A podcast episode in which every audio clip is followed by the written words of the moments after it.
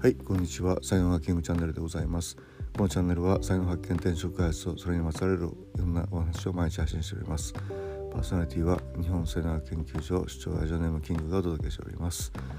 えー、金曜日でございます。はい、えー、皆様いかがお過ごしでしょうか、えー、暑いですね。はい、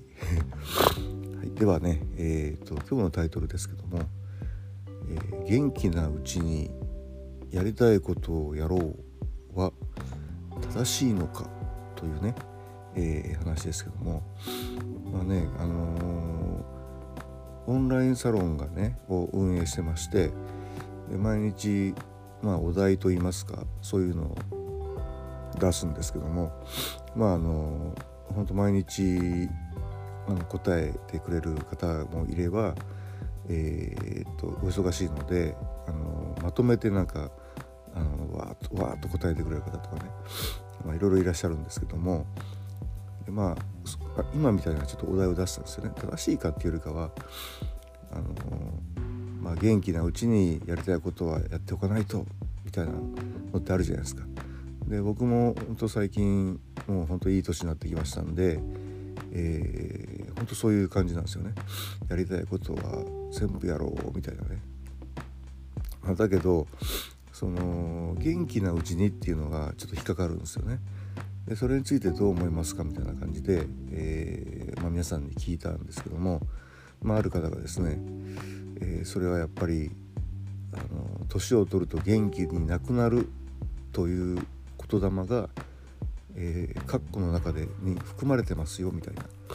感じでねおっしゃってあやっぱりそうだよねみたいなね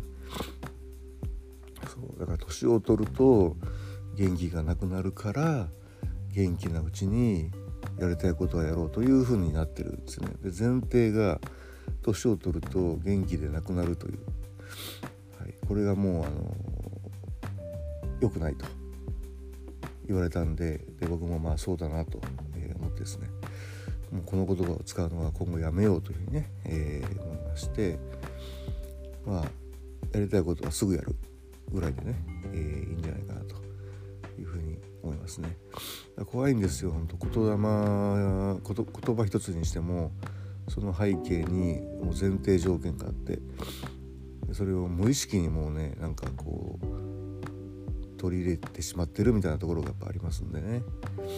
はいということで、えー、今日の話ねブログにも書いてますのでよかったらそちらもご覧ください。音声はここまでです。今日も最後までお聴きいただきありがとうございました。